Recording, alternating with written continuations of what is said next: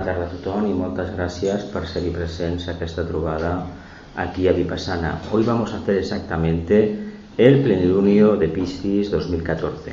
Hay que decir que el momento exacto del plenilunio va a ser este próximo domingo, día 16, a las 6 horas y pocos minutos.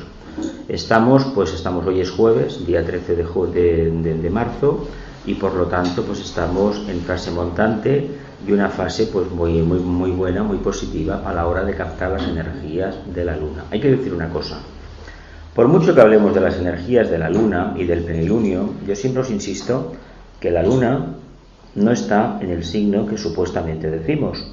El signo, la luna está en la parte contraria, complementaria. ¿Por qué? Porque la luna es la materia y lo que estamos celebrando es ni más ni menos que la manifestación del Sol en Piscis. Lo que le pasa, sucede que le llamamos plenilunio porque al estar completamente la forma iluminada es capaz de manifestar la luz que recibe del Padre. En este caso, si aplicamos la analogía alma-personalidad, la personalidad sería capaz de manifestar la luz del alma, con lo cual estaríamos hablando de que estamos viviendo la experiencia del alma encarnada. Decimos, caramba, todos los que estamos aquí somos almas encarnadas, sí, en potencia. Mientras no manifestemos las cualidades arquetípicas de la mónada, la voluntad al bien, el amor y la adaptabilidad o la inteligencia activa, no estamos para nada manifestando las cualidades del alma. Si saliéramos a la calle y empezáramos a investigar, veríamos que hay un porcentaje de la humanidad elevadísimo, un 80%, un 75%, pues que no expresa esas cualidades. No las expresa en un grado tan suficiente y tan manifestado que realmente sea capaz de ofrecer una perspectiva de cambio, es decir, que el cambio, más que perspectiva, sea una completa realidad. ¿Qué sucede entonces con nosotros? Pues una cosa muy sencilla. A veces pecamos por exceso a la hora de hablar de la luna llena y olvidamos que no todo el mundo, no todo el mundo puede percibir esas energías, básicamente porque no ha hecho todavía los ajustes internos necesarios para sensibilizar el vehículo emocional. Pero no por ello la celebración del plenilunio carece de sentido, sino todo lo contrario. Nos juntamos en luna llena con un propósito definido. Coger las energías que vienen del cosmos, que acaban pasando al sistema terrestre a través de la jerarquía planetaria, de Shambhala primero, distribuidos por los chakras planetarios y por el famoso nuevo grupo de servidores del mundo. Se supone que los que estamos aquí o formamos parte o vamos a formar pronto de ese grupo. Grupo que no tiene entidad jurídica, ni personalidad, ni razón social, ni tiene apartado de correos, ni dirección de, email. Sin embargo, es un grupo arquetípico interno que permite, que permite que todos aquellos seres humanos que realmente están respondiendo a la conciencia superior y trabajan en niveles mentales superiores puedan formar parte de forma automática Básicamente se les distingue porque no tienen prejuicios y no hacen distinciones de razas, credos, orientaciones, religiones, etc. Son seres humanos con mayúsculas. Estos los hay en la derecha, en la izquierda, arriba, pobres y ricos. Sí que es cierto que la ley del karma, mmm, cuando te da unas condiciones de vida determinadas, ya te está marcando bastante la evolución. Pero también es menos cierto de que no por el hecho de tener condiciones de vida difíciles, económicamente hablando, eh, hay una imposibilidad manifiesta de alcanzar ese estado de conciencia, todo lo contrario. Ha habido muchas almas avanzadas que han encarnado en condiciones muy difíciles, paupérrimas, y han conseguido desarrollar el potencial que tenían, pero son casos contados. Lo más probable es que si uno encarna en un lugar donde la situación ambiental es complicada a nivel social, a nivel económico, realmente tenga muy pocas posibilidades de salir adelante. Más bien posibilidades, probabilidades de salir adelante. ¿Por qué? Pues porque el medio ambiente le marcará. ¿A quién marca el medio ambiente? Pues aquellos, aquellos, hola, que son capaces solamente de percibir la energía que manifiestan los planetas. Hay que decir una cosa. Esto me lo escucháis todas las lunas llenas y continuamente. No respondemos a la constelación de Piscis. Deberíamos ser iniciados de una tercera y una cuarta iniciación ya para poder encarar perfectamente ese primer rayo destructor que vela la forma sobre todo tirar adelante y comprender lo que significa la luna.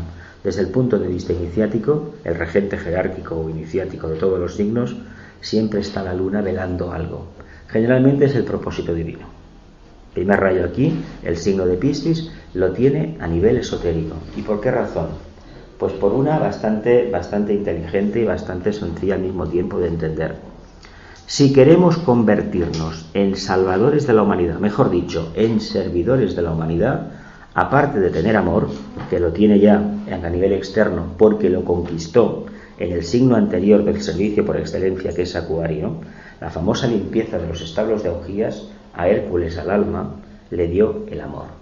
Pudo contactar con esa energía sagrada y pudo ver el valor que tenía. Pero ahora, amigo, para continuar adelante necesita algo más. Necesita tirar adelante. ¿Y con qué se asocia? Pues se asocia con un planeta un planeta, una entidad psicológica en este caso, que resulta que tiene una particularidad muy, muy, muy específica. Si habéis leído algo de astronomía, os van a decir que los astrónomos hace ya años, la Asociación Internacional de Astronomía, apartó a Plutón del sistema solar. Porque sabéis que el movimiento de, Plutón no es exactamente como el de los demás planetas. Es decir, es un movimiento que es tangencial. Si los demás planetas, el Sol está aquí y los demás hacen esto, pues resulta que Plutón hace esto otro. Es una entidad psicológica que todavía, todavía no ha podido acercarse a la corriente de energía que manifiesta el logo solar. Es, es un ser, un ser que está evolucionando como nosotros, que tendrá su jerarquía, evidentemente, su jerarquía la que sea, su nivel de evolutivo, pero que todavía no ha sido capaz de hacer ese trabajo. Igual que el nuestro, no ha sido capaz todavía de convertirse en un planeta sagrado, porque tuvo una crisis muy fuerte en la, etapa de la Luna, en la anterior, la anterior cadena, y muy específicamente tuvo una crisis muy fuerte en la Atlántida. Los años 40 estuvo a punto de tener una, una crisis similar, pero afortunadamente aquello se solucionó. Eh, ¿Qué quiere decir esto? Pues que estas entidades psicológicas, estos planetas, todavía no han podido evolucionar en el grado que a ellos les corresponde. Pero desde el punto de vista nuestro, de estudiantes de esoterismo, de teosofía, hay que decir una cosa. La evolución de un logos planetario es infinita en comparación con la nuestra. Sin embargo, se dice que la diferencia que hay entre un logos planetario y un logos solar, del sistema que sea, es la misma que suele haber entre un discípulo de segunda iniciación y un logos planetario. Con lo cual, la distancia es abismal y estamos hablando de cosas completamente distintas. Pensemos una cosa, nosotros somos humanos todavía. Va a llegar un momento que vamos a ser miembros activos del quinto reino de la naturaleza, del quinto reino espiritual, vamos a ser maestros, va a tener una quinta iniciación. Pero si nos pensamos que con la quinta iniciación se acaba el trabajo, ya nos podemos dar por satisfechos que no. Mentira. Con la quinta iniciación lo único que se nos abre es un camino nuevo, y lo mismo que hemos hecho antes, en una escala mucho más elevada, vamos a tener que hacer, porque vamos a empezar a trabajar a otros niveles. Si hasta ese momento, hasta la quinta iniciación, el plano mental no tiene ningún secreto para nosotros, no lo va a tener. Cuando lleguemos a ese momento, vamos a controlar los vehículos de la monada en cierta medida, no toda.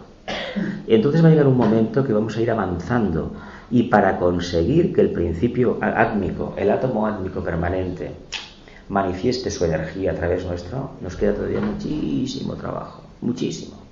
Tanto es así que es más vale que no pensemos en ello. Pero lo que os decía de los planetas, ¿por qué respondemos a los planetas? Pues porque nuestra conciencia todavía está en un estado de reposo, un estado aletargado.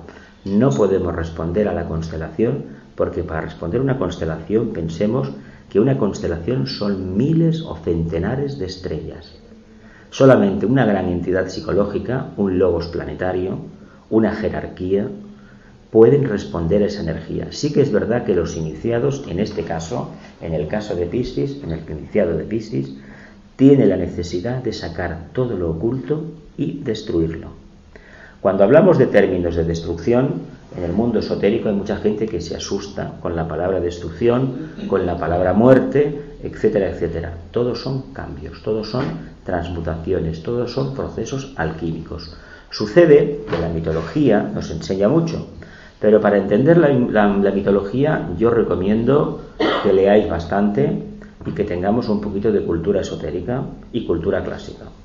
Porque si cogemos la mitología tal como fue escrita en su momento y como ha llegado a nosotros, nos puede parecer en algunos aspectos un poco difícil de pasar. cuando no aberrante, cuando no absurda, etcétera, etcétera. Ahora bien, si cogemos las claves de interpretación, veremos que todo tiene un gran sentido. Pues esa parte oscura, esa parte que está ahí, que toda la humanidad tiene, en este signo, el candidato, el que se tiene que convertir en Salvador, la tiene que sacar a flota. ¿Cómo? Con su voluntad de iniciado, porque no olvidemos una cosa, en Capricornio, en la cima de la montaña, empezó a trabajar con el primer rayo de forma consciente y cuando baja al valle utiliza el primer rayo precisamente para manifestar el amor al prójimo que Acuario manifiesta, cumpliendo siempre con el patrón del tercer rayo que le marcas el dios Saturno, Cronos, el señor del karma, nuestro particular señor del karma. Aquí llegamos a una fase muy específica, avanzamos un poco más. Y al avanzar un poco más, el cumplimiento del propósito de Urano, que lo teníamos allí en, el nada menos que en Acuario, aquí lo vemos como un cumplimiento activo del primer rayo. Pero ¿qué está haciendo el séptimo? séptimo quiere aparecer arquetípicamente en la conciencia, pero está sacando a flote todo aquello que impide que la conciencia experimente la nueva energía. Y no olvidemos una cosa, no podemos construir nada nuevo sobre bases antiguas, caducas. El gran problema del discípulo cuando se acerca a la iniciación y cuando realmente se convierte en un caso como este, decimos salvador de la humanidad, pero en realidad es servidor de la humanidad. Lo que pasa que para ser un salvador de la humanidad habría que decir que la humanidad como tal solamente ha tenido unos cuantos, periódicamente le viene uno. Cada era aproximadamente le viene uno. ¿Por qué? Pues porque solamente la energía esta se puede dispensar como si fuera la recarga de un talismán para un periodo evolutivo. No puede venir un avatar cada dos por tres, ni puede aparecer sobre los humanos, sobre la raza humana, como aquel que va vendiendo un nuevo protocolo o va vendiendo una nueva oportunidad de cambio, ni un cursillo de fin de semana. Eso no es así. No porque pensemos una cosa, el mismísimo Cristo, atrapado y secuestrado por algunas enseñanzas o religiosas, no vino para los cristianos, ni mucho menos, vino para toda la humanidad. Y cuando hablamos toda la humanidad, vamos a incluir también a los reinos subhumanos y muy específicamente, específicamente a todos aquellos reinos que los humanos miramos con cierto desprecio, con cierto desdén. El reino vegetal y el reino animal. Muy específicamente animal. Y también, ¿por qué no?, el reino mineral, que para mucha gente dirá, pero bueno, si eso no tiene vida. Bueno, esto lo decimos de una forma no tiene capacidad de reproducción, evidentemente, pero detrás del mineral hay una entidad psicológica que también evoluciona. Por lo tanto, el avatar vino para todo lo manifestado. Es difícil de pasar eso y muy específicamente tener en cuenta lo siguiente, la propia jerarquía planetaria, decimos, es la, es la jerarquía, sí, pero no es exclusivamente del reino humano, es de todo lo que hay en la Tierra. Y eso a veces se nos escapa. Volviendo al tema de Piscis, ¿por qué se convierte Piscis en un servidor de la humanidad? Vamos a hacer un poco de memoria. ¿Qué nos pasó? ¿Qué nos va a pasar dentro de cuatro días, arquetípicamente hablando? Pues que la conciencia, el alma van a nacer, el hijo de la mente se va a manifestar, que es el alma. La nota clave del signo de Aries que dice, surjo y desde el plano de la mente gobierno, ¿no? Continuamos en la experiencia del deseo y cuando se alcanza la iluminación se dice, veo y cuando el ojo está abierto, todo se ilumina el famoso ojo de Aldebarán, el famosa estrella roja de Aldebarán, primer rayo, constelación de la Osa Mayor, Tauro. Continuamos. En Géminis, ¿qué tenemos? La dualidad. Somos dos y mal avenidos. Cuando uno de los dos decrece, el otro se manifiesta. Continuamos, los tres, pasamos los tres signos propios de nacimiento de conciencia y llegamos ya al proceso de socialización. Empezamos nada menos la experiencia del valle, la experiencia de la conciencia instintiva, la conciencia de rebaño, el signo del cáncer. ¿Qué dice la nota clave de cáncer? Construyo una casa iluminada y en ella habito. Solamente la intuición, característica del discípulo y del iniciado, me va a sacar del lodazal en el que estoy inmerso. Cáncer es la entrada en la corriente iniciática. Decimos, pero bueno, ¿y por qué? Pues muy fácil porque una vez hemos conseguido esa individualización y resuelto en cierta medida el problema geminiano, que no quiere decir que los que estamos aquí lo tengamos resuelto, ni mucho menos, sino que arquetípicamente el alma de la familia humana lo ha superado, se entra directamente en esa corriente. Pero esa corriente tiene un particular problema, que cuando uno no tiene verdadera conciencia de lo que está vivenciando, automáticamente se convierte en un auténtico veleta. Por eso en la humanidad hay tanta gente que ni chicha ni limona, como decimos muchísimas veces, que no tiene ni opinión propia, ni tiene criterio y francamente ni ganas que tiene de tenerlo. Porque con tener sus, necesidades más perentorias satisfechas, eh, no se plantea absolutamente nada más. A veces sorprende que nos encontremos con personas que le da exactamente igual que el vecino pues haya tenga una enfermedad o tenga un problema, siempre y cuando no lo tenga él. Que le da igual que el país vaya de una manera o de otra, siempre y cuando él pueda ir bien, etcétera, etcétera, etcétera. Decimos egoísmo. Sí, es egoísmo si realmente hubiera detrás un alma que se está manifestando de verdad, aunque sea de forma egoísta. Pero no es absolutamente nada. ¿Por qué? Pues porque no hay ningún proceso de autoconciencia en marcha. Es una etapa que es completamente de rebaño y en los últimos tiempos hemos podido ver a muchísima gente, gracias a estos movimientos migratorios, a mucha gente por Barcelona y por toda Cataluña y por España, que responden a este patrón. Vengan del país que vengan. ¿Y esto por qué? Pues porque cuando uno le aprieta el zapato de la necesidad económica, se busca a donde sea. Y cuando los vemos cómo se comportan, no todos, ¿eh? no todos, algunos, decimos, caramba, mm, falta todavía, ¿eh? falta todavía evolución.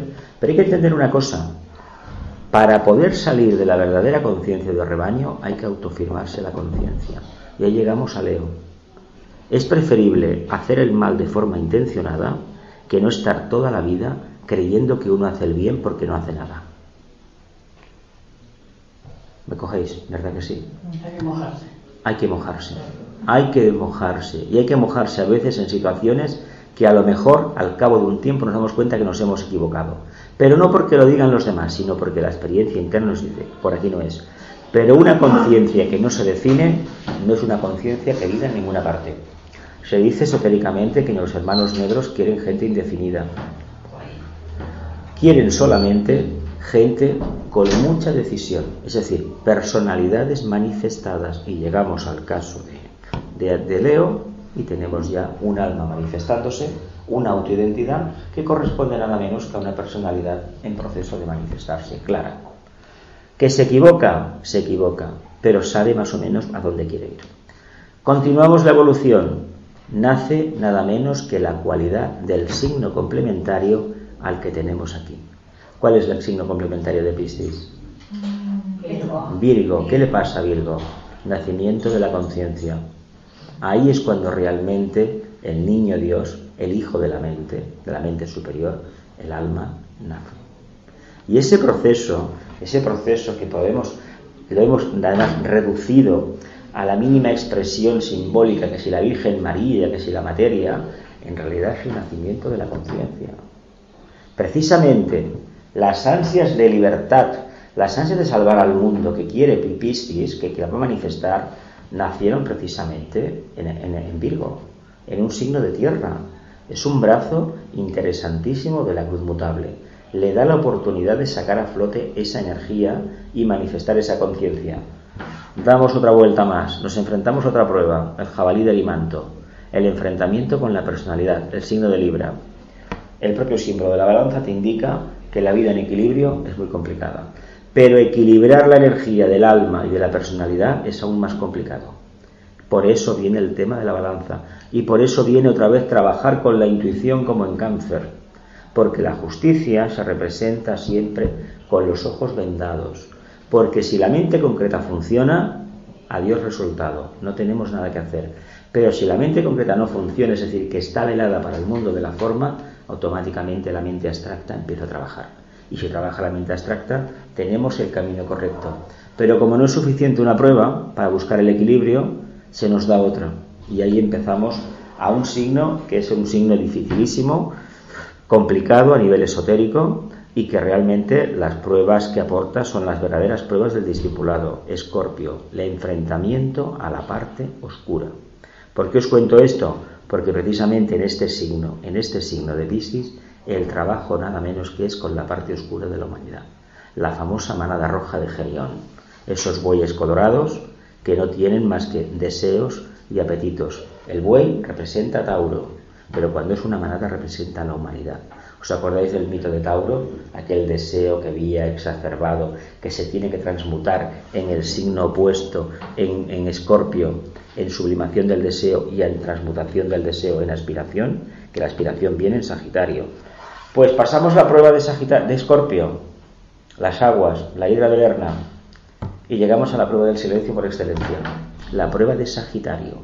¿Y qué nos pasa en la prueba de Sagitario? Pues que gracias al silencio conseguimos domesticar la parte de personalidad que todavía queda por trabajar. Y de ahí mismo persistimos en el silencio y llegamos a la cima de la montaña. Previamente hemos de liberar a Prometeo. Hemos de empezar a hacer el primer trabajo de liberación del ángel solar, enfrentándonos precisamente al cerbero, al perro cerbero, al cancerbero, ese ser de tres cabezas, horroroso, que en el fondo es más que la, la misma personalidad. Pero mira por dónde nos volvemos a encontrar con el perro otra vez. ¿En qué signo? En Piscis. Aquí le llamamos ortro, ortro, orto, ortro, ortro. Y tiene dos cabezas. Algo queda todavía por pulir. Y es esa capacidad o esa falsa relación que todavía tenemos entre un campo y el otro. Este signo se representa como dos, dos barras que están atadas por el medio, dos líneas atadas por el medio, que representarían dos aspectos. La mente concreta representa la personalidad y la mente superior representada al alma. Desde el punto de vista de evolución podemos decir alma y personalidad. ¿Qué nos están diciendo? Que ese nudo que hay en el medio, en el fondo, tiene que apretarse y desaparecer la divisoria que hay. Lo pintamos como si fuera así arqueado porque la presión se está ejerciendo por el centro y todavía no hemos conseguido fusionar esas dos energías. Sabéis que se representa como los peces, el pez del alma y el pez de la personalidad. Y también sabéis que es el signo de los cristianos, ¿no? ¿Qué pintaban los cristianos en las catacumbas? Dos peces. ¿Comían pescado? No. Era, era la mitología de la energía de Piscis. Se dice que una de las razones por las cuales Piscis no ha, digo que el cristianismo no ha tirado para adelante todavía en su verdadera definición, posiblemente haya sido que entró trabajando con una energía de sexto rayo. Pero claro, mm, ¿cómo le das a la humanidad una idea de futuro acuariana de séptimo rayo, como es el amor fraterno, la interdependencia, que es la consecuencia de la autoconciencia de, Leo, en Acuario es interdependencia. ¿Cómo se la das si por medio no hay una aspiración? Si éramos netamente atlantes hace dos mil años, hoy también, ¿cómo nos van a dar otra energía? No podía ser. Tenía que ser esta, no había otra. ¿Qué hemos hecho mal? Pues cristalizar la energía de sexto rayo y convertir lo que es el mensaje original en filosofías de vida y básicamente en ideologías. Las religiones se han convertido en ideologías y estas ideologías tienen, tienen púas y tienen hachas y tienen de todo. Porque para imponerse el sexto rayo es terrible. O se hace, o estás conmigo, o estás en mi contra, en contra mía. Eso es un planteamiento, como todos sabemos, maniqueo. Pero hay que tener en cuenta una cosa. Cuando se vivencia la energía del sexto rayo desde una perspectiva miope, muy personal, muy partidista, automáticamente se están viendo enemigos en todas partes. No hay que citar ejemplos, pero ayer hubo una, una, votación en cierto organismo español y salió una persona que durante 12 o 14 años ha estado dirigiendo su organización y francamente era víctima de ese mesianismo rancio y de esa visión miope que da habitualmente el sexto rayo. Es decir, el sexto rayo produce integristas, pero también produce verdaderos salvadores de la humanidad. Quedémonos con aquel salvador de la humanidad que conjuga el segundo rayo, el sexto y el primero. Quedémonos con ese. Pero el que solamente manifiesta al sexto y el amor no lo conoce y conoce a Plutón, pero para imponer su punto de vista, eso no nos interesa para nada. Bien, yo ya he hablado 20 minutos. Me gustaría que aportáramos algo al tema de Piscis, porque es un tema interesante. No he dicho que es un signo de agua, porque ya lo sabemos, que rige los pies, porque ya lo hemos dicho, que da personalidades muy alegres, gente muy confiada, también muy psíquica, hay que decirlo claro. Pero es un signo como todo, es maravilloso. Yo siempre cuando me preguntan cuál signo es el mejor, ¿Qué signo tienes? Tauro, el mejor. ¿Por qué? Porque has escogido para encarnar. Saliste por la puerta de, de, la que sea de Piscis y has encarnado en el signo de Piscis, ni más ni menos. La experiencia hay que retomarla. Eso lo dice la astrología esotérica. ¿eh? La astrología tradicional no te lo dice así, mucho menos. Bueno, ¿alguna cuestión? Que hay muchas sobre, sobre Piscis. Venga, no digáis que no, que sí. No, quería, como si pones un poquito el telediario, cada vez es peor, ¿no? eh, viene por esto del séptimo rayo. Hay, hay un problema a nivel, a, nivel a nivel arquetípico hay una cuestión que no podemos olvidar. El sexto rayo está en retirada. Está en retirada, se va. Pero no se quiere ir. No se quiere ir. Y como no se quiere ir, está intentando hacer los cambios necesarios para que el que venga detrás y quiera aplicar la energía del séptimo rayo lo tenga tan mal, tan mal, tan mal que se estrelle. ¿Qué creéis que está haciendo el capitalismo? Esto lo hablaré más adelante en Amigos de la India y en, en Arjuna, que hablaremos más de rayos todavía, un tiempo más. ¿Qué creéis que está haciendo el sistema económico, el capitalismo, en todo el mundo? Sabe que sus días se acaban los que están al frente de las grandes corporaciones, no nos engañemos, eh, esto de que la astrología es para cuatro chalaos y cuatro locos, como suele decir, es mentira. ¿eh? Si supiéramos, por ejemplo, por ejemplo, que ciertos organismos internacionales, ciertas multinacionales, tienen a reputados mm, magos dentro, decíamos, no puede ser. Pues sí que es cierto, los tienen. Y saben muy bien lo que, lo que se avecina. Lo saben muy bien. Por eso han montado esta parafernalia, nunca mejor dicho, para que cuando vengan esas energías que están llegando ya y la gente empieza a despertar, que lo está diciendo, se vean atados de pies, de manos y de boca. No puedan hacer absolutamente nada. Fijaos lo que, lo que está sucediendo en para, para ponerlo mucho más claro y para que se vea mejor. El programa de recortes, fruto de la ideología neoliberal, que ha cogido el capitalismo en las últimas tres décadas, 30 años, está acabando con aquello que conocíamos en Europa, estado del bienestar, que era ni más ni menos que tú, a niveles pragmáticos, tú pagabas unos impuestos al Estado y el Estado te los devolvía, pues bueno, como sanidad, educación y pensiones básicamente. En otros estados más, más, más, más desarrollados, es decir, en otras colectividades donde los ciudadanos tenían un compromiso social mucho más activo, pues conseguían, como era la época de la, de la, de Gran Bretaña, hasta que llegó la Mrs. Thatcher, tenían hasta las viviendas del ayuntamiento, un precio, módico precio, la gente tenía su vivienda para toda la vida. No se preocupaban de ese tema. En Estados Unidos también existía esto a otros niveles.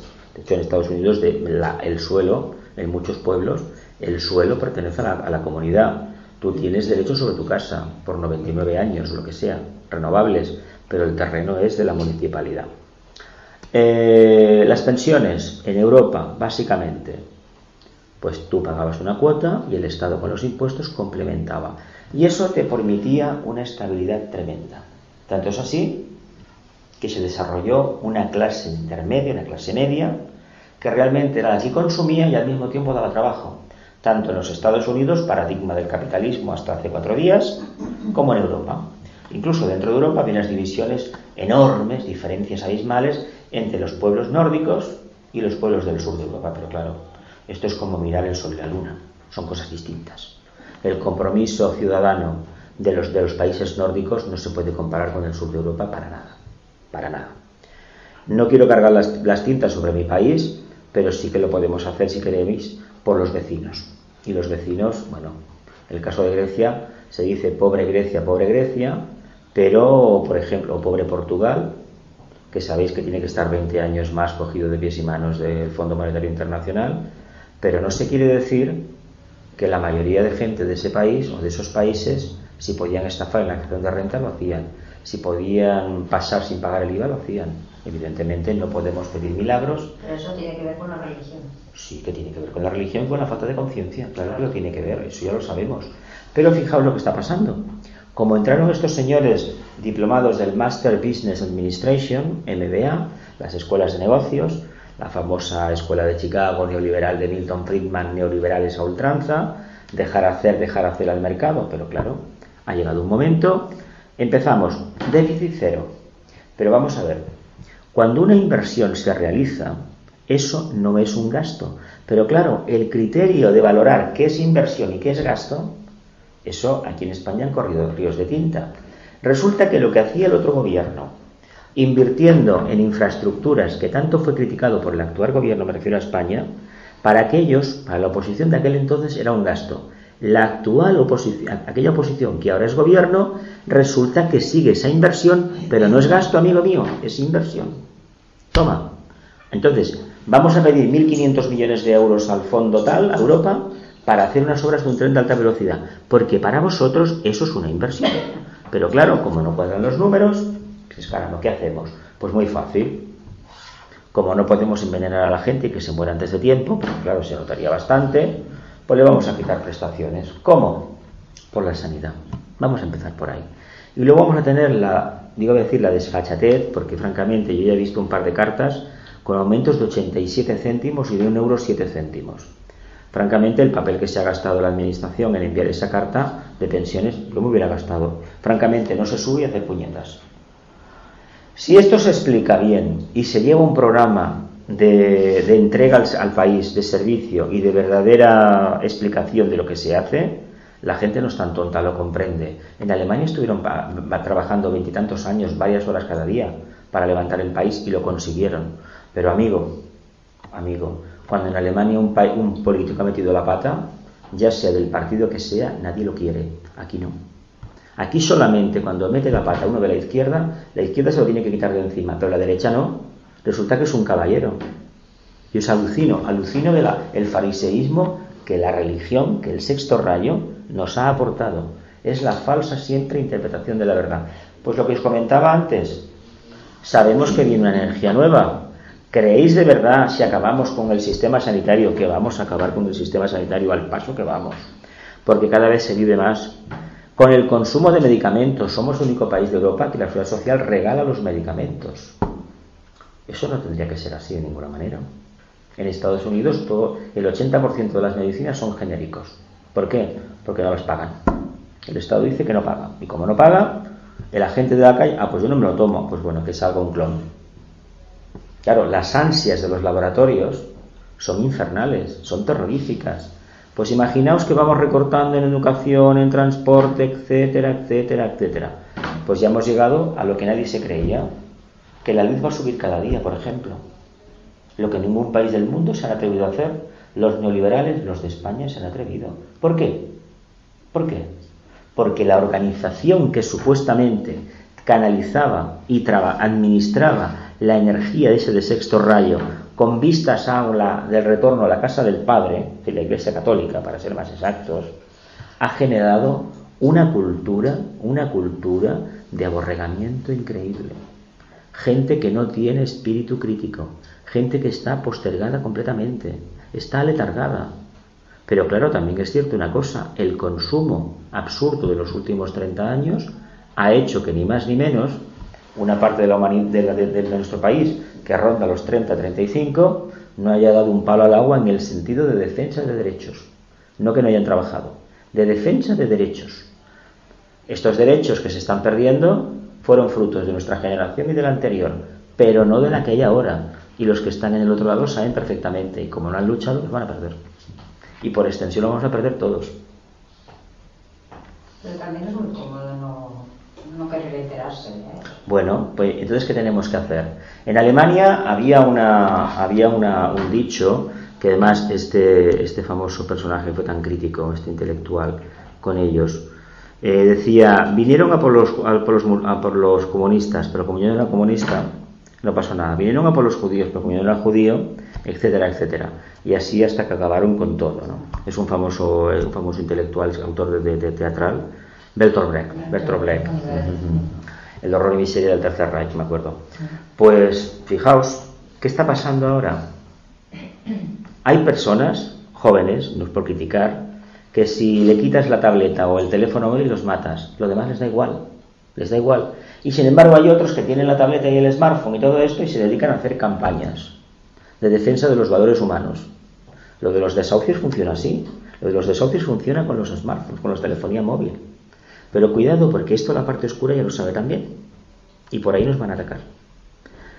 Eh, a mí no me extrañaría nada, el Snowden lo ha dicho ya, el, el, espía este, que por ahí quieren atacar. ¿Por qué? Porque ya no nos podemos fiar, no nos creemos lo que los telediarios nos dicen, ni los diarios tampoco, porque son la voz de su amo. Y algunas cadenas de televisión ya, francamente, yo no sé los anunciantes, cómo se pueden anunciar en un sitio donde la información es completamente sesgada, parcial, mentira tras mentira. Sin embargo, están ahí porque si no están ahí, si el corte inglés no se anunciara en tal emisora, que ya conocemos cuál, automáticamente le boicotarían la asistencia a los centros. Cuidado, que estos funcionan así. Y claro, tienes que estar en todas partes, porque tus clientes son todos. Tú vendes. Te da igual cómo vendan. En otro país del mundo eso no pasa. No. Acordaos cuando lo del final de la, de la Super Bowl en Estados Unidos había un anuncio de un producto fabricado en la franja de Gaza por una por la Scarlett Johansson y automáticamente el anuncio fue bloqueado por los grupos de presión de, de, de palestinos fue, fue, fue vetado. En otros países hay ese poder, aquí no lo tenemos, aquí nos da igual. Aquí somos tan necios que alabamos al kinky, al chorizo. Yo me acuerdo cuando era pequeño aquello del lute, aquello que había, pero una España completamente distinta, no era democrática. Por lo tanto, a ver, si aquel hombre hacía lo que hacía, el que estaba en aquella casa allí en el parque, pues hacía muchas cosas peores, ¿no? Pero eso ya pasó, ya pasó. Y lo que no podemos hacer es alabar a este señor que aquí en el Palau hizo lo que hizo y todo el esperpento de un juicio que francamente, mmm, bueno. ¿Y esto por qué pasa? Porque no va a quedar energía suficiente para poder recomponer lo que había. Eso se acaba por completo, porque el sexto rayo se va a ir, pero se va a ir destrozándolo todo. Todo. ¿Y, y entonces esta energía de dónde viene? La del séptimo rayo viene de la constelación, viene de la, de la, de, de la energía de, la, de Acuario. De Acuario. Es la constelación de Acuario que se manifiesta. Y entonces esta gente que tiene astrólogos, lo que sea, trabajando para ellos. Claro, claro, saben perfectamente lo que hay, hombre. Y saben que es imparable. Claro que es imparable. Y intentan parar. De hecho, vamos, daño. vamos. voy haciendo daño. No es que quieran hacer daño, es que el, a ver, hay una cosa, el Islam lo vemos mejor. El tema de la ley del aborto es un ejemplo claro de que el séptimo rayo está dentro. La idea de prohibir que la mujer aborte es que matamos una criatura. Bueno, esto tiene muchísimas interpretaciones. Yo, si me habréis oído hablar muchas veces de que el tema del aborto hay que pensarlo antes de hacerlo, desde la perspectiva de una persona orientada a la luz. No por el tema que nos han contado, es que el karma, sí que hay un karma, pero no es lo que se nos, que nos quieren ver. Aparte de miedo, cuando decimos ese no, ese no condicionado a un aborto, es porque detrás hay un proceso un proceso de creación increíble, increíble, tan increíble que para que se vuelva a dar otro, tiene que pasar muchísimo, muchísimo tiempo. Por lo tanto, apliquemos el amor y no acudamos a eso. Pero una sociedad tiene que reivindicar el derecho a equivocarse. ¿Cómo? Pues haciendo una ley que lo posibilite. La idea que hay detrás de prohibir que la mujer aborte no es salvar la vida de la que, la que ha nacido, ¿eh? cuidado, ¿eh? es reprimir a la mujer, no nos engañemos. ¿eh? ¿Y por qué tanto miedo a la mujer? Pues para que una mujer reprimida acaba reprimiendo a los hijos. Y tenemos a toda la civilización controlada. Es lo que ha hecho. ¿Qué le pasa a los hermanos musulmanes? Pues que no pueden entender que los tiempos hayan cambiado y que muchas mujeres digan te pones tú el chador si quieres. Yo no me lo pongo.